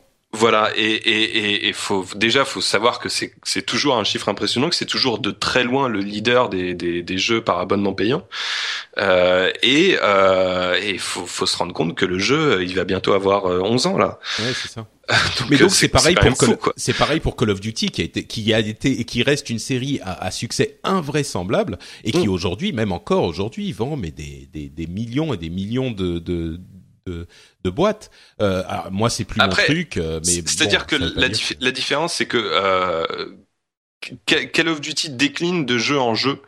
Euh, alors que World of Warcraft c'est toujours le même jeu ça depuis fait yo-yo. Euh, oui, voilà, c'est-à-dire que le jour où ils annoncent euh, World of Warcraft 2, bah ce sera un truc de malade quoi. Euh, oui, ça je crois pas que ça va arriver, hein, mais. Euh, oui, non mais je sais pas, peut-être on sait jamais, tu vois. ouais, ouais, ouais. Tu mais, veux dire que c'est, ouais, tout à fait. C'est c'est c'est toujours une licence qui qui force le respect, c'est ça que je veux dire. Alors que Call of Duty c'est quand même vraiment la licence qui décline euh, hmm. plus, tandis que World of Warcraft, bah, c'est plus le jeu qui décline, quoi. Ce qui est, ce qui est normal. Le jeu est quand même vachement vieux. Euh... Oui, on pourrait arguer du fait qu'avec les extensions, euh, à chaque fois, c'est une un renouvellement du jeu, et même si on garde le même personnage, c'est compliqué. Ouais, voilà, tu, tu gardes le même personnage, tu gardes quand même la, la même base, le même gameplay, le, les mêmes graphismes. Euh, tout, tout ça a pas, pas des masses évolué depuis 2004 quoi. Ouais, c'est vrai que s'il y avait un World of Warcraft 2, ce, qui à mon avis n'arrivera jamais, mais euh, s'il y, y, en avait un, il y a plein de gens qui se disaient ouais bon World of Warcraft c'est fini. Enfin, euh, ça m'intéresse plus parce que c'est euh, c'est le même jeu, qui se dirait ah le deuxième peut-être qu'on va regarder ce qu'ils ont fait de différent quoi. Mais, mm. Bon, euh, ouais, d'autres pronostics où on, on conclut sur euh, Non, euh, bah après c'est euh, ouais non, sinon il y a les les les, les quelques gros jeux un peu moins euh, où qu'on est un peu moins habitué à voir. Je pense que Star Wars Battlefront va faire un, un, un tabac. Euh, je pense que ouais voilà ça va surtout être lui le, le, le grand jeu de cette fin d'année puis à part ça Tomb Raider Tomb Raider alors Tomb Raider ouais ça va être très intéressant de voir parce qu'il a il a ce gros handicap d'être une exclue Xbox One quoi euh, et, et, du coup, ça va être ça va être très intéressant de voir comment il va réussir à s'en sortir malgré cet handicap-là. C'est sûr. Moi, et Fallout, moi, Fallout 4 qui est euh, Fallout. Tu Fallout. fais à la française là. non mais ouais, Fallout. En anglais, oui, Fallout 4 qui, est, qui, qui peut faire aussi un qui va faire des, des qui peut être une bonne surprise, ouais. effectivement. Ok, bon bah écoute, merci bien euh, pour ces petits bilans, euh, Mister le maire. On va continuer avec nos news un petit peu plus rapides. Euh, et quelques impressions sur des jeux que j'ai essayés, euh, notamment depuis la dernière fois j'ai essayé MGS5, euh, Metal Gear Solid 5, et je suis désolé de dire à la faction à la faction Punish Snake du rendez-vous de jeu que ça m'a toujours pas plu. Euh, je sais pas quoi dire. C'est pas. En fait, j'en parlais dans l'équivalent anglophone de cette émission qui s'appelle Pixels, euh, que je fais en alternance avec le rendez-vous jeu. Euh, je parlais un petit peu de ça et il y a un des invités qui m'a qui a dit quelque chose de très vrai. C'est qu'il y a un aspect un petit peu animé dans Metal Gear Solid qui fait cohabiter le l'ambiance hyper sérieuse, enfin la guerre en Afghanistan dans les années 80, hyper sérieux avec des sujets hyper graves, etc. Et en même temps un délire genre euh, animé complètement délirant qui finalement ne me me, sort du truc quoi. Et euh, et donc je crois que c'est pour ça que au final j'accroche pas. Euh... il me semblait euh, avoir entendu dans, dans, dans une de, de, tes précédentes émissions que tu avais arrêté euh, Metal Gear Solid 2. C'est ça, ouais. Et j'avais pas réussi à me replonger dedans. J'y avais, j'avais même pas essayé les jeux. Et là, j'ai essayé, j'ai joué euh, pas mal, quoi. J'ai joué, je sais pas, 7, 8 heures. Euh, et ça prend pas, quoi. Mais au niveau du gameplay aussi? Bah si, en fait, bon, il y a aussi ça comme problème, c'est que le gameplay infiltration, euh, c'est bien, je vois les qualités, j'aime bien, j'en fais une heure, deux heures, et puis au bout d'un moment, ça me fait chier. Mais je reconnais que c'est hyper bien fait. Hein. Euh, mm. mais je crois que c'est une combinaison du fait que le gameplay, euh, tu vois, rester euh, pendant 20 minutes à encercler la, la, zone et puis voir qui est où et à quel moment. Et en fait, il y a un truc aussi qui joue pas en ma faveur et je sais que ça vient de moi, c'est que j'ai envie de faire le truc en infiltration totale et que j'ai pas envie quand je me fais repérer, tu vois, à la limite je tire sur un, mais s'il y a une vraie alerte qui est donnée, je me dis putain merde, je recommence. Parce que je hmm. veux le faire vraiment en infiltration, parce que Metal Gear, l'intérêt du truc, c'est de l'infiltration. Et peut-être qu'il faudrait que je dépasse ce blocage, en fait, euh, qui est un petit peu ridicule, de se dire bon, allez, euh, même si je dois tuer un ou deux ennemis, euh, c'est pas la fin du monde, je continue la mission. Mais moi, je me dis, si c'est pour faire un truc, y aller à la sauvage, autant jouer à autre chose qu'à Metal Gear. Donc, il y a un petit peu ce Enfin, tous ces éléments, quoi, qui se réunissent pour. Alors moi, je, je, je, vais dire quelque chose. Je, je, je n'ai pas encore joué à, à, Metal Gear Solid 5, mais euh, euh, je, pense que moi, je, quand avant de découvrir cette série, j'avais un blocage par rapport à cette série parce que le, le gameplay ne m'attirait vraiment pas parce que le, le délire infiltration, c'était vrai, c'est vraiment pas mon truc. Et, euh, et finalement, je, je, je, me suis lancé dedans et, euh, et, et je suis je suis devenu assez fan de la série. Et j'ai Metal Gear Solid 2 que j'ai fait euh, en enchaînant direct après le 1 euh, m'avait beaucoup déçu sur euh, la première fois où j'y ai joué, un peu pour les mêmes raisons que tu avais évoquées la dernière fois. Et, et par contre, c'est pour ça que j'insiste là-dessus, le 3 euh, je considère que Metal Gear Solid 3 est un des meilleurs jeux de l'histoire, quoi. Et, et, et, je pense que vraiment, c'est le, je trouve ça dommage que tu te sois lancé dans Metal Gear Solid 5 sans avoir fait au minimum le 3 qui est euh, qui est nécessaire pour découvrir le, le, personnage de Big Boss qui est celui de Metal Gear Solid 5, puisque c'est pas le même personnage que les deux premiers Metal Gear Solid. Et, euh, et, et, vraiment le 3 au niveau de l'histoire a quelque chose de très intéressant. Enfin, il est vraiment très bien construit euh, dans dans pour pour exploiter ce personnage là et puis aussi pour euh, pour le côté que t'évoques euh, sur sur le, la façon d'appréhender Metal Gear Solid entre l'infiltration et et y aller un peu plus à la bourrin. C'est-à-dire que Metal Gear Solid 3 c'est un jeu euh, qui en fait le sur la version HD euh, pour avoir la platine il te il, il faut tuer personne. Hmm c'est euh, un, c'est le c'est un peu l'objectif suprême du jeu c'est de réussir à le finir en sans tuer la moindre personne quoi. Et euh, bah, et, et, c'est très intéressant dans, dans, dans cet aspect là quoi je pense qu'il y a euh, une bonne partie des auditeurs de, de l'émission qui, en t'entendant parler de Metal Gear Solid 3, se sont dit euh, Ah mais oui, mais enfin quelqu'un qui prêche la bonne parole. Patrick, écoute Oscar, il a raison. Et j'ai regardé euh, le, le, remix, le remix HD. Il, il, est quand même encore un petit peu cher et puis il faut relancer la PlayStation 3, etc. Je me dis. Ah, c'est un petit peu et il y a tellement de bons jeux qui arrivent euh, peut-être que je le ferai à un moment. Il y a tellement de gens qui me disent, mais MGS3 c'est le, le, summum de la série. Euh, à un moment, il faudra peut-être que je m'y mette. Je, je, je, le ressortirai peut-être un jour.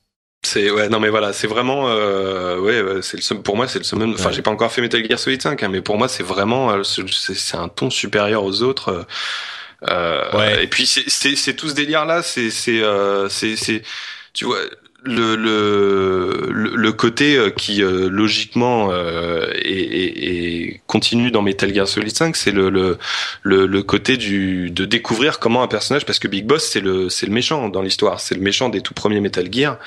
oui, bien sûr, bien sûr. Et, et c'est un peu de raconter comment, c'est-à-dire qu'au début de Metal Gear Solid 3, c'est c'est encore le héros quoi, le héros américain. Euh, et c'est de raconter un peu comment ce mec-là est passé du héros américain à, à, un terroriste, quoi. Ouais, je comprends, je comprends. En même temps, tu sais, il y a des trucs. Enfin, dans la Mother Base, tu vas, tu tapes tes tes tes tes soldats, ils sont là. Thank you, boss. Et, enfin, je sais pas. Et puis il y a un autre truc aussi que je peux que j'évoque comme ça en passant. Euh, le personnage de Quiet, la la snipeuse qui nage sensuellement dans la sous la pluie, qui est en bikini tout le temps alors qu'elle est en Afghanistan. Je sais qu'il y a une histoire qui justifie machin, mais enfin bon. Et d'ailleurs, entre parenthèses, si vous voulez voir un truc hilarant. C'est un euh, troll quoi. Mais ouais, mais tu vois, enfin, surtout dans Metal Gear qui est, mais c'est c'est les japonais, je sais, les japonais. Ah non non, mais c'est c'est c'est pour moi c'est vraiment le, le troll de Kojima par rapport à toutes les polémiques sur le sur le sexisme quoi. Ouais, mais tu vois justement, enfin bon, si c'était un truc isolé encore, euh, mais mais enfin, il y a un truc hyper marrant sans partir sur la sur la polémique en elle-même. Euh, allez chercher, il y a une vidéo en fait où ils ont fait un swap de modèles, un échange de modèles entre Quiet et Ocelot. Et du coup, euh, dans cette scène de la pluie, tu vois, euh, au lieu que ce soit Quiet qui plonge sous la pluie et qui danse lascivement, c'est le modèle d'Ocelot. Donc tu vois Ocelot qui danse et qui se déhanche et qui euh, qui joue à, envoyer de la pluie sur Snake, c'est hilarant, c'est difficile de pas rire. et c'est marrant parce que c'est à la fois marrant et puis en même temps ça montre le ridicule de la situation. Enfin bref, c'est super drôle. Bon bref, on va pas faire tout l'épisode sur Metal Gear. Euh, malheureusement, bah je suis désolé, j'ai essayé, j'ai joué. Euh, il faudra peut-être que je fasse le, le 3 un jour. Peut-être que je vais ressortir le 5 aussi. On verra. Euh, par contre, un qui est un petit peu difficile à rattraper, c'est Mad Max. je l'ai chopé à 15 euros ou 16 euros sur, je crois que c'était Greenman Gaming ou CD Keys. Et, euh, et, je me suis dit bon, pour 15 euros quand même, je sais qu'il a pas des reviews super bonnes, mais euh, pour 15 euros, est-ce que ça va valoir 15 euros? Et au final, c'est bizarre parce que Mad Max, c'est un jeu. Alors évidemment, je sais que ça n'a rien à voir avec le film, mais ça nous l'a remis sur le radar et euh, on, est, on, pouvait en attendre un petit peu quelque chose, surtout que c'est Avalanche Studios qui l'a fait et qu'ils savent faire les jeux open world. Et il est hyper compétent en tout il fait tout bien, mais il y a rien d'excitant en fait. Il y a rien où tu te dis ah ouais ça j'ai envie de continuer à jouer, ça c'est un moment sympa, ça c'est une activité marrante. Euh, il, tombe à plat. Euh, il est pas mauvais. On peut pas dire objectivement qu'il est mauvais, mais euh, il, mérite ses reviews tièdes quoi. Et je me dis que même pour une quinzaine d'euros, ça vaut pas vraiment le coup parce qu'il y a aucun moment où vous allez vous dire là je m'amuse bien, là ça vaut le coup. Donc euh, voilà, c'est triste, mais 15 euros, euh, même pour, enfin c'est terrible quoi. Je me dis Mad Max, c'est, c'est, mais non, c'est, surtout maintenant qu'il y a plein de jeux cool qui arrivent. Euh. Donc voilà, Mario Maker, si vous avez une Wii U, franchement hyper sympa et on parlait de, game design ou je sais plus si on en parlait, mais peut-être sur Twitter. Mais c'est une leçon de game design, mais invraisemblable. Comment vous amener à jouer au truc et à construire un niveau les les cinq premières minutes ou les dix premières minutes du jeu mais enfin là tu te rends compte qu'il y a des, des sociétés qui savent faire des jeux vidéo et des sociétés qui savent pas quoi. C'est la maîtrise du game design de l'introduction de Mario Maker, c'est une leçon pour n'importe quel développeur au monde quoi. Nintendo dans toute sa gloire. Euh, et le jeu est sympa. Et franchement, je me surprends. Moi, je pensais pas que je ferais des niveaux, euh, mais je me surprends à me mettre à faire des niveaux comme ça. C'est c'est marrant. Tous les jours, euh, t'as des éléments en plus qui arrivent. C'est pas le grand jeu du siècle, hein, parce que les niveaux tournent un petit peu en rond relativement vite. Les niveaux auxquels tu peux jouer. Il y a des trucs marrants. C'est plus des puzzles en fait. C'est marrant de voir comment les les hum, mécaniques de jeu sont transformées en puzzles de jeu euh, et, et, à comprendre comment ça marche pour que tu réussisses à faire le truc. Enfin bref, un bon petit jeu. Euh, c'est pas, ça vaut pas la peine d'acheter une Wii U pour ça. Mais si vous en avez déjà une, euh, peut-être que c'est c'est intéressant à, à choper pour euh, euh aller 35-40 euros. Moi, je l'ai chopé à moins de 40 euros sur. Il était sur Amazon et sur la Fnac à ces prix-là. Donc, euh, ça peut ça peut être une bonne expérience si vous aimez bien Mario et si vous dites que ça pourrait vous plaire. Euh, ensuite, Forza, euh, Forza 6. Alors, les jeux de sport sont pas, enfin, de course sont plus aussi populaires qu'il était à l'époque de Gran Turismo. Euh, allez, 1, 2, voire même jusqu'au 5. Le 6, d'ailleurs, s'est vendu à, je sais plus, 2 ou 3 millions d'exemplaires, alors que le précédent s'était vendu à 10. Donc, mais pour les gens qui aiment Forza, il est super beau. Euh, et entre parenthèses, si vous aimez les jeux de sport, euh, de course, euh, il y a Need for Speed qui est en train de... Vous, vous pouvez signer pour la bêta fermée jusqu'au 25 septembre. Il y aura une bêta fermée sur console. donc allez sur les sites de Need for Speed et inscrivez-vous sur la bêta si ça vous intéresse. Euh, tu m'interromps hein, quand tu as des, des éléments. Oui, oui, non, bah, pour l'instant rien. Euh, le dernier euh, combattant de Street Fighter V a été présenté, c'est Rachid. Euh, et moi, je l'ai trouvé, je l'ai trouvé pas mal. J'ai trouvé sympa. Mais euh, il y a des gens qui ont dit que il était, enfin, il y a des, des j'ai des amis euh, arabes qui vivent dans, enfin, des, des vrais arabes entre guillemets qui vivent dans des pays arabes et tout, qui m'ont dit ouais, c'est un petit peu euh, enfin, le, c'était pas forcément le, le, la peine de le mettre avec la petite barbe pointue et la serviette sur la tête. bonjour les stéréotypes. Euh, en même temps, euh, Street Fighter, c'est le truc des stéréotypes, mais je comprends. C'est sûr que quand on voit euh, les, les nanas en maillot de bain euh, et les les comment dire, enfin ils sont tous tous les persos sont hyper euh, limite euh, offensi- offensive comme on dit en anglais.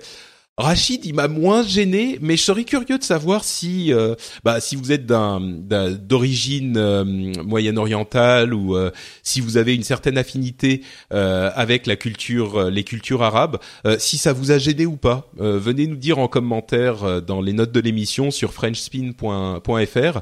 Je serais curieux de savoir parce que moi, généralement, je suis assez sensible à ce genre de choses justement. Et Rachid, je me dis bon, ça, c'est c'est un petit peu euh, un petit peu stéréotypique euh, effectivement, mais il a l'air hyper badass quoi. Donc euh, bon, je, suis curieux. Co- Comme tu dis, euh, c'est un peu le fond de commerce de, de Street Fighter. Enfin, et puis même des jeux de combat en général, les stéréotypes quoi. Dès que dès, qu'on choisit un combattant en, en fonction de sa nationalité, il va y avoir plein de stéréotypes de son pays. Ouais. Donc je crois euh, que je crois que ce qui les gênait, c'était le stéréotype du. euh, moi, les gens avec qui j'ai discuté, qui sont euh, euh, en particulier, j'ai un ami jordanien.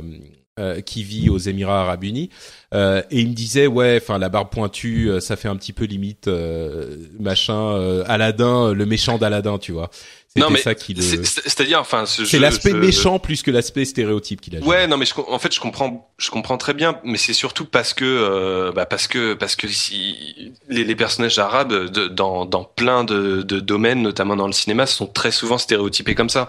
Mais, euh, mais si si, si t'arrives à, à- à sortir de ça, euh, Bah, le- le- dans le cas de que- Street Fighter, enfin, c'est comme, voilà, le, le personnage russe, c'est un gros balèze, le, le, le mexicain, bah, c'est un catcheur euh, masqué. un luchador ouais non mais ouais, je voilà. crois que le le, le truc effectivement c'est que c'est qu'il a l'air méchant en fait je crois que c'est ça qui l'a dérangé et que du Mm. coup ça fait genre un machin arabe terroriste alors quand et Non, moi je l'ai pas vu mais voilà. mais mais évidemment moi euh, bah je suis même si je viens du Liban euh, c'est pas un truc qui me concerne spécifiquement donc je suis curieux et puis spécifiquement sur Street Fighter euh, avec là le 5 j'en avais parlé mais euh, toutes les nanas sont en maillot de bain donc moi ça me ça cet aspect me gêne un petit peu plus euh, je suis curieux de, de savoir ce que les premiers concernés en pensent, mais oui, Street Fighter, euh, effectivement, le russe, euh, il est là, euh, Mother Russia, Red Cyclone, machin, c'est effectivement, je comprends, mais mais bon, Ouais, voilà. En fait, non, mais je, je, je comprends aussi très bien le, le, le côté, mais je, je te dis, je pense que c'est surtout parce que euh, bah, les personnages arabes sont très souvent stéréotypés dans, dans plein de dans vrai. plein de trucs.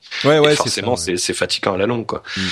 Mais Et- dans le cadre de Street Fighter, je trouve ça logique, quoi. Ouais, mais c'est ça. Le, comme je le dis souvent, en fait, euh, pour les personnages féminins, ce qui me gêne, c'est que c'est c'est pas qu'il y ait des personnages sexy, c'est que ils sont euh, 80%, en particulier au Japon, euh, 90% des persos sont toujours euh, la perso le- la nana en maillot de bain ou hyper sexy ou lascive ou machin. Et, euh, et donc c'est pas qu'il y en ait, c'est qui- c'est que ça soit la majorité. Et peut-être Mm. que c'est ça qui les gêne, en- qui, qui a gêné mes potes en fait, c'est que à chaque fois qu'il y a un arabe euh, dans un jeu vidéo, c'est forcément le mec avec son euh, son, je sais plus comment ça s'appelle, la, la le, le headdress, le truc sur la tête, euh, c'est Mm. hyper. Et à chaque fois c'est ça. Et en même temps il me disait Shaheen dans dans Tekken, euh, il le gênait moins. Euh, je sais pas pourquoi, peut-être parce qu'il a moins cet aspect un petit peu. euh, je sors d'un film d'Aladin et je suis le méchant euh, machin. Bon. Bref, c'est c'est si vous avez un truc à dire là-dessus, euh, n'hésitez pas à venir nous en toucher deux mots. Euh, Street euh, Street Fighter, non, Starcraft 2 Legacy of the Void sortira le 10 novembre. Si vous voulez voir la cinématique d'intro, euh, on parlait de badass avec euh, Rachid dans Street Fighter. Ben niveau badass, la cinématique d'intro de Legacy of the Void, elle fait pas mal non plus. Euh, je- je- j'ai été comme d'habitude émerveillé par les cinématiques Blizzard. Euh, donc il sortira le 10 novembre. Une petite baisse de d'importance on sent sur le RTS hein, quand même. Euh, c'est c'est plus non, c'est plus autant une partie aussi importante du business de Blizzard, j'ai l'impression. Et puis surtout euh, dans le, les le, le MOBA est passé par là, quoi. c'est ça, ouais. Et puis même dans le monde, le RTS a perdu de l'importance. Donc, euh, mais bon, pour les fans de Starcraft 2, et il y en a, Legacy of the Void sera un événement, ne serait-ce que que euh, pour la campagne solo qui risque d'être épique. Euh, le TGS, le Tokyo Game Show, commence dans quelques jours à peine. On vous en fera un topo complet au prochain épisode, évidemment. Euh, mais euh, juste en passant rapidement, qu'en attendre Il y a un jeu secret qui va être présenté par Square Enix, donc un nouveau jeu sans doute. Beaucoup d'infos sur Persona 5, euh, du nouveau sur Secret of Mana, qui est une série légendaire également, qui devrait arriver au Tokyo Game Show. Un passage de The Last Guardian. Le Tokyo Game Show a plus du tout la même importance qu'il avait euh, en fin des années 90, début 2000, mais ça reste un événement euh, bien sûr important pour les fans de jeux japonais. Moi, je me souviens d'avoir écumé les couloirs du Tokyo Game Show quand j'habitais au Japon. Euh, c'était le, rêve, c'était la mecque, quoi. C'était incroyable. On en parlera effectivement au prochain épisode. D'autres choses à, à prédire sur le Tokyo Game Show, Oscar? C'est non, non, t'as as assez bien résumé. Euh, Très bien. le, le, le- ouais, c'est ça. On attend surtout Square Enix et Sony, quoi. Ouais, Et exactement. puis Persona. Et Persona, ouais, qui est la série à mon sens euh, dont on parlait du Witcher, qui avait cette popularité latente euh, et qui a été euh, poussée avec le 3 à des nouveaux niveaux de grandeur. Moi, je pense que à un autre niveau, euh, Persona 5 risque d'avoir le même effet pour la série Persona parce que avec le 4 et en particulier le 4 sur PSP, on, euh, la série a connu une popularité. euh, euh, oui, bah PSP. sur Vita euh, a, gagné en popularité et je crois qu'il y a ce mouvement, euh, cette vague euh, souterraine qui est prête à exploser avec le 5. Euh, je pense que ça risque d'être un, un gros jeu. Euh, entre parenthèses, on parle du, du euh, de, de cette semaine et de ce qui va arriver cette semaine. On ne peut pas ne pas évoquer Destiny avec The Taken King qui arrive et la confirmation des épées. On aura des épées comme armes lourdes. Euh, mais moi, je suis comme un fou. Ça arrive demain. Moi, je suis déjà, je suis déjà prêt à. Euh, je suis, j'ai déjà la manette en main et j'attends que ça commence. Euh, on a euh, des démos qui arrivent pour les fans de jeux de sport. Il y a la démo FIFA qui est déjà disponible. Euh, moi, c'est vraiment pas mon truc. Hein. J'ai testé euh, la démo FIFA. Je me suis dit, c'est quand même l'un des jeux les plus populaires au monde. Faut que je teste. Bah écoutez, euh, j'ai trouvé que j'ai fait la blague sur Twitter. euh, j'ai trouvé que c'était hyper bien foutu quand même. Euh, c'est hyper réaliste. C'est exactement comme le vrai foot, c'est-à-dire que c'est aussi chiant. Donc euh, chapeau FIFA, euh, bien joué. Bon, je suis pas fan de foot évidemment, c'est pas à moi que ça s'adresse. Euh, démo NBA Live qui arrive aussi le 15 septembre, donc demain. Euh, Quoi d'autre? Il y a un trailer pour la, la, la- le film euh, de, sur euh, Grand Theft Auto de la BBC. Euh, si vous voulez regarder ça, il y a un, un- il y a Daniel Radcliffe, donc euh, Harry Potter, euh, qui joue dedans et c'est une une sorte de de documentaire, enfin de film de de fiction, euh, réa- enfin pas réaliste mais historique euh, sur euh, l'histoire de Grand Theft Auto 3. Ça peut être Un, peu- un peu intéressant. comme euh, The Social Network, quoi. voilà, c'est ça. Facebook. Sauf que c'est produit pour la télé, mais. euh, Ouais. Euh, et enfin, Twitch a battu Dark Souls. Euh, vous savez qu'il y a Twitch Plays Dark, Souls. En 28 jours, ils ont euh, battu le, boss le plus fort euh, de, de Dark Souls. Enfin, c'est incroyable, quoi. Twitch avec ses commandes à moitié aléatoires. Bon, je sais qu'ils ont changé le mode de contrôle, mais ils ont fini le jeu. C'est quand même très très fort. Je trouve que ça a le mérite d'être salué. Non, ça a le mérite d'exister et donc il faut le saluer plutôt. Bon, bah écoutez, on a fait un, bon épisode bien touffu. J'espère que vous avez passé un bon moment. Et si vous voulez prolonger ce moment euh, et que vous voulez découvrir plus d'informations palpitantes que nous fournit Oscar Lemaire au quotidien, euh, Oscar, dis-nous et dis aux auditeurs comment ils peuvent en obtenir. Euh, et ben, je, alors j'écris surtout pour Gamecult, mais alors euh, sur l'offre premium de Gamecult, donc il faut payer pour voir les articles. Euh, C'est les comptes de Monsieur Le Maire euh, tous les mois. voilà, Bah, les, on- les, les comptes de Monsieur le Maire, puis quelques autres articles aussi. euh. On, on sait, je fais pas de secret de mon amour, de mon amour pour Gamecult et de mon amour, enfin de mon amour, de mon soutien au, au modèle payant parce que je suis, je préfère les modèles payants à, à la pub. Donc euh, voilà, moi je, je- j'encourage les gens à aller euh, essayer. En plus, il y a essai gratuit. Euh, vous pouvez essayer le, le modèle payant pendant quelques jours. Donc allez-y, allez décortiquer tous les, c'est ça, pendant un mois, euh, allez lire tous les articles d'Oscar, euh, comme ça vous en aurez eu pour votre argent gratuit et puis vous pouvez vous, vous désabonner après si ça vous plaît pas, donc il y a pas de souci. Sachant que, que petit détail, je me permets de le préciser, euh, donc l'abonnement est, vous avez un mois gratuit, mais vous allez devoir renseigner euh, les, les la carte, de crédit et puis il faut annuler ouais. pour que ça fasse un renouvellement automatique. Mais vous pouvez annuler immédiatement après et vous conservez quand même le mois gratuit. C'est pas euh, on annule et, ça s'arrête immédiatement. Donc euh, vous pouvez faire ça si vous avez peur d'oublier euh, de d'annuler à la fin du mois quoi. Exactement.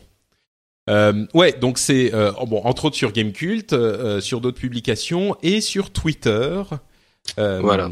Avec le pseudo, c'est Oscar. Non, Oscar Le Maire. Oscar Le Maire, ok. Tout attaché. Oui, c'est ça, voilà. En plus, je viens de le tweeter, donc. Très bien, merci Oscar d'avoir été avec nous. pour ma part, je suis sur Facebook et sur Twitter, je suis Note Patrick. C'est très simple, euh, c'est Patrick avec un note devant. Vous pouvez retrouver cette émission sur frenchspin.fr et vous y retrouverez aussi d'autres émissions comme le rendez-vous tech qui fait un petit peu le même modèle que le rendez-vous jeu, c'est-à-dire un résumé bimensuel de toute l'actu, mais cette fois pour euh, l'actu tech évidemment. Si vous voulez suivre un petit peu tout ça sans avoir à écumer tous les blocs de la Terre, vous pouvez aller écouter le rendez-vous tech. Et en ce moment, on a évidemment euh, parlé beaucoup d'Apple, comme je le disais. Si vous voulez savoir tout ce qui s'est passé, vous pouvez aller écouter les épisodes en question. Euh, vous pouvez également laisser des commentaires sur les notes de l'épisode euh, si vous le souhaitez. On a souvent des discussions animées et très civiles qui ont lieu sur le blog. Donc merci à la communauté pour ça. Et puis on se retrouvera évidemment dans 15 jours pour un nouvel épisode et comme je le disais, on parlera très certainement du Tokyo Game Show entre autres. Merci à vous tous d'avoir écouté et rendez-vous dans 15 jours. Ciao à tous. Ciao.